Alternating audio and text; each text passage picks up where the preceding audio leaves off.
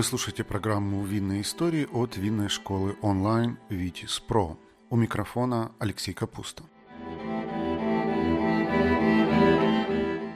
Сегодня мы разберем один интересный пример того, как тесно переплетается религия с вином, а именно паломничество с винным туризмом.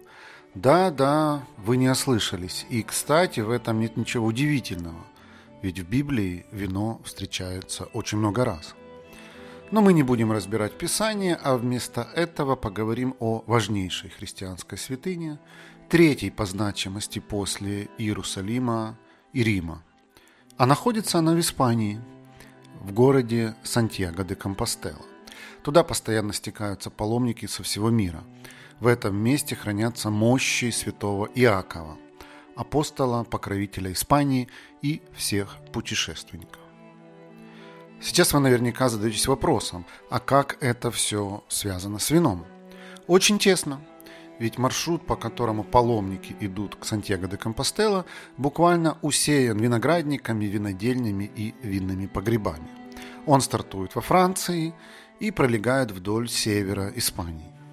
Этот маршрут под названием «Дорога Святого Иакова» или «Эль Камино де Сантьяго» внесен в список культурного наследия ЮНЕСКО – и привлекает сотни тысяч паломников. Причем далеко не все из них такие уж набожные. Но давайте обо всем по порядку. Для начала давайте разберемся, кто же такой этот святой Иаков и почему всех так тянет приложиться к его мощи. Начнем с того, что он был одним из апостолов Христа и проповедовал христианство на Пиренейском полуострове. Однако в 44 году нашей эры, узнав о смерти Девы Марии, вернулся в Иерусалим, чтобы проводить ее последний путь. Там его схватили приспешники царя Ирода и жестоко казнили, отрубив голову. На этом история могла бы закончиться, если бы не верные соратники Иакова. Под покровом ночи они крадут тело казненного апостола и грузят его на корабль, плывущим к берегам Испанской Галисии. В итоге судно причаливает у города Ирия Флавия, который сегодня называется Падрон – соратники Иакова начинают искать подходящее место для захоронения. Нашлось оно в 17 километрах от города в укромной горной пещере. И вот там святой мученик обретает свое последнее пристанище, которое его ученики держат в строжайшей тайне. Это место так и могло бы остаться секретным, если бы не один случай. В 813 году местный монах-отшельник, звали его Пайо, замечают над горой яркий свет звезды. Уверенный, что эта звезда путеводная, он сообщает о своем открытии епископу Ирии Флавии Теодомиру. Наставник говорит, что надо идти на свет, тут и думать нечего. И вот монах идет к освященному месту и обнаруживает пещеру, а в ней гробницу, на которой написано «Здесь похоронен святой Яков, сын Себедео и Саломе». Но монах не стал слепо верить написанному, а решил убедиться сам. Поэтому открыл саркофаг и обнаружил там обезглавленное тело, которое, к его удивлению, оказалось нетленным. И по легенде, именно в этот самый момент на него снизошло озарение. Сам Бог обратился к монаху и подтвердил, что да, это и есть святой Иаков. О своем открытии монах сразу же решает сообщить не кому-нибудь, а самому королю Галисии Альфонсо III. Правитель тоже не хочет верить на слово, мало ли, вдруг монах юродивый несет околесицу. Поэтому лично посещает указанное место, чтобы убедиться в правдивости слов Пайо. Увидев все своими глазами, он проникается и издает указ построить церковь на месте находки с мощами – Позже вокруг этой церкви вырастает новый город, тот самый Сантьяго де Компостела. А сам Святой Яков становится покровителем Испании.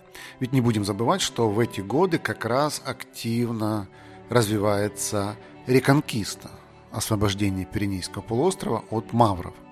И есть легенда, что во время самых важных битв апостол являлся солдатом и направлял их. Также есть еще одна легенда, что однажды императору Карлу Великому приснился дивный сон. Король увидел, как Млечный Путь простирается через всю Францию к небольшому галисийскому городку. Одновременно с этим он услышал голос Бога, призывающий расчистить святую дорогу от мавров. Проснувшись, император направил свои войска через Пиренеи, так и удалось освободить Лариоху, Кастилью, Леон, Галисию и Навару. А городком из сна, как вы уже могли догадаться, был Сантьяго де Компостела. В общем, после находки слухи о мощах святого Якова разносятся по всей Европе.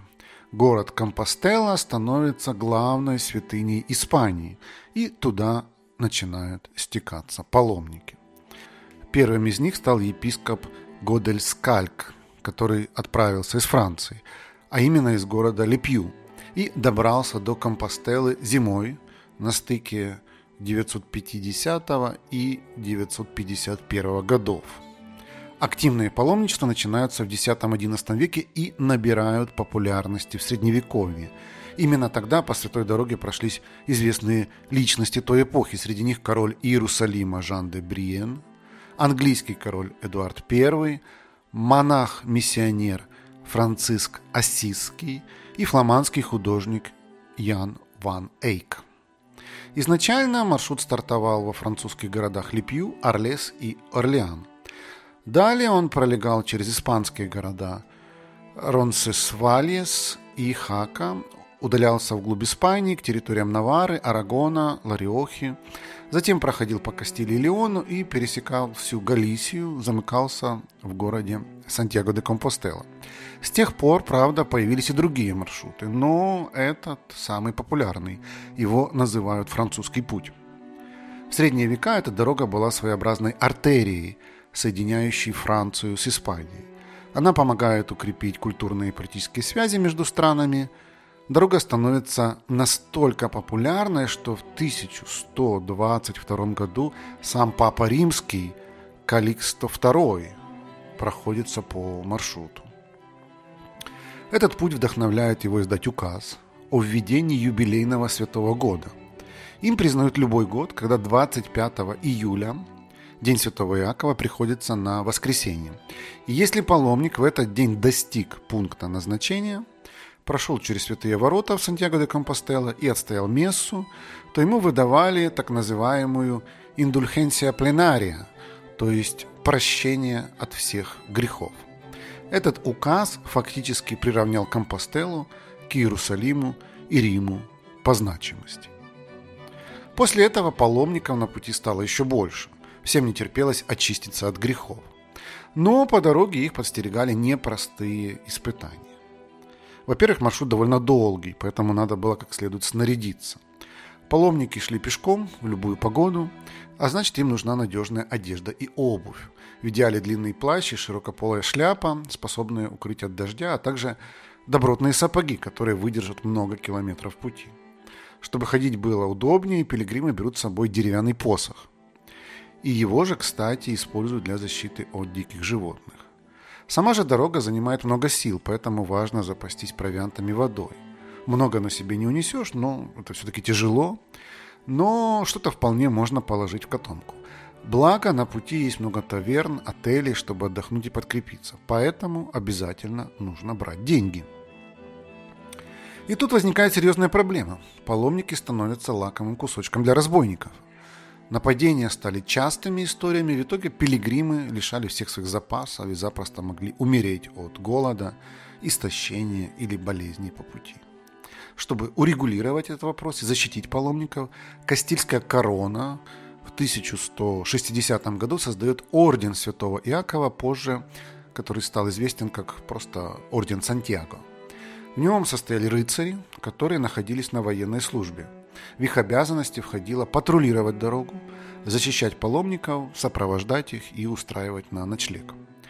В общем, рост популярности дороги Святого Иакова стал двигателем перемен и, если хотите, прогресса. Города, которые пролегали вдоль маршрутов, начали активно развиваться и меняться. Здесь работал простой закон экономики – спрос рождает предложение. Паломники идут, они голодны, утомлены долгим путешествием, соответственно, им нужно где-то есть и отдыхать. К счастью, по пути расположено немало монастырей и церквей. Неудивительно, что монастыри, стоявшие по дороге, в те годы процветали. Там паломники могли не только помолиться, но и найти пристанище, отдохнуть и подкрепиться. А еще в средневековых монастырях, как мы помним, делали вино. Поэтому маршрут пилигримов не обходился без чаши живительного напитка, который бодрил, вдохновлял и разливал по телу благодать. Однако паломников было настолько много, что в монастырях им уже не всегда находилось место. Это требовало огромных ресурсов – жилых помещений, складов, продовольствия и рабочих рук. Поэтому вдоль дороги стремительно вырастают отели, таверны, где путникам предлагают ночлег, еду и, конечно же, вино. Не будем забывать о том, что путь пролегает через известные винные регионы. Какой бы маршрут путник ни выбрал, он рано или поздно набредет на виноградники и не один раз. Допустим, если паломник идет из Парижа, то на пути он пересекает долину Луары, Бордо. Если маршрут стартует в Липью, по дороге в Испанию он пройдет через Каор, а если из Орлеса, то через Лангедок-Руссельон. А дальше паломники заходят на территорию Испании, и там начинается настоящий винный калейдоскоп. Ведь путь пролегает через виноградники Риохи, Рибера дель Дуэро, Торо, Бьерсо и Рибейра Сакра. В общем, традиция предлагать путникам вино во всех возможных точках маршрута стала популярной еще в средние века. Сегодня же дорога Святого Иакова – это вообще настоящий рай для винных туристов. Им активно предлагают посетить погреба и продегустировать местные вина. А после этого в дорогу отправляться не очень-то хочется, лучше прилечь и отдохнуть. Поэтому за годы существования маршрута на пути выросло огромное количество отелей. В этих гостиницах тоже предлагают дегустации вин известных марок в сочетании с блюдами местной кухни. А еще продают автобусные экскурсии к виноградникам. И прямо там, на месте, подают обеды и ужины, опять-таки в сочетании с вином. В общем, неудивительно, что такие маршруты становятся все более популярными – причем многие туристы не особо религиозные и святыми мощами интересуются в последнюю очередь. В общем, дорога Святого Иакова привлекает не только набожных людей, но также гедонистов и гурманов. Хотя изначально, как мы помним, главной целью были, конечно же, мощи и духовное просветление. Путь паломников к святыне не иссякал даже в непростые для Европы времена. Даже когда пришла черная смерть, эпидемия чумы, пилигримов это не остановило. Путешественников было меньше, поскольку сократилось количество населения, и все же многие шли по святой дороге, надеясь на спасение и прощение грехов. Спад паломничества наблюдался также в период реформации и политической нестабильности XVI века. Но в XIX веке его популярность снова возросла. И спасибо за это нужно сказать искусствоведам и культурологам – в этот период они начали активно заниматься изучением дороги Святого Иакова, издавать научные труды о том, сколько выдающихся памятников средневекового искусства находится на этом пути. Ну а это вдохновило на дорогу людей, которые далеки от религии, но любят туризм, культуру, архитектуру и яркие впечатления. У паломника, ведущим по этому пути, со временем появилось много традиций. На одежде они стали вышивать эмблему с морской раковиной, которая в наши дни считается официальным символом дороги. А еще им обязательно нужно было зайти во все монастыри и церкви, расположенные по пути. Там им ставили специальные штампики, без которых вожделенной индульгенции от грехов не дадут. Впрочем, сегодня это не обязательно, особенно для винных туристов. Сам же путь невероятно красивый, на нем встречается много живописных видов. Тропа паломников удалена от шумных автострад и пролегает вдоль океана, лесов, парков и видных угодий. При этом дорога довольно хорошо промаркирована. По всему маршруту расставлены указатели с эмблемой морской раковины, а также желтые стрелки, чтобы пилигримы не сбились с пути. То есть заблудиться там просто невозможно. Постепенно появилось несколько официальных маршрутов, по которым можно пройти к Сантьяго де Компостела. Самым популярным по-прежнему остается французский путь. Также есть северный путь Святого Якова, он лежит через страну Басков и пересекает Галисию по провинции Луго. Со стороны Португалии паломники тоже ходят, дорога стартует в Порто и значительно короче французской. А есть еще серебряная дорога, которая идет из Севильи. Сегодня город Сантьяго де Компостела – третья по значимости христианская святыня после Иерусалима и Рима. В современную эпоху по Святому Пути прошлись довольно известные люди. Среди них Папа Римский Иоанн Павел II, бразильский писатель Пауло Коэльо. Кстати, Коэльо по итогам путешествия написал книгу «Дневник мага», которая вдохновила многих людей на паломничество. На стыке 20 и 21 веков случился всплеск популярности маршрута. И произошло это благодаря ученому и священнику по имени Элиас Валинья Сан-Педро. В мае 1965 года он защитил диссертацию по теме «Путь святого Иакова», а в 1982 году выпустил книгу под названием «Путеводитель паломника». Там ученый подробно объяснял, как идти и давал полезные советы. А дальше на протяжении 1980-х годов Сан-Педро активно работал над развитием инфраструктуры маршрута. В частности, желтые стрелки, указатели пути – это целиком его заслуга. А еще благодаря ему появилась сеть современных дорог с развитой инфраструктурой. Потому что благодаря его трудам местные власти начали активнее вкладывать средства в развитие дороги, улучшение ее безопасности и комфорта. С тех пор на пути появилось еще больше отелей, а некоторые из них даже бесплатны для пилигримов. И, конечно же, вместе с этим росло количество таверн и винных погребов. Что же сегодня движет людьми, которые отправляются в столь дальний путь пешком, вооружившись одним лишь посохом?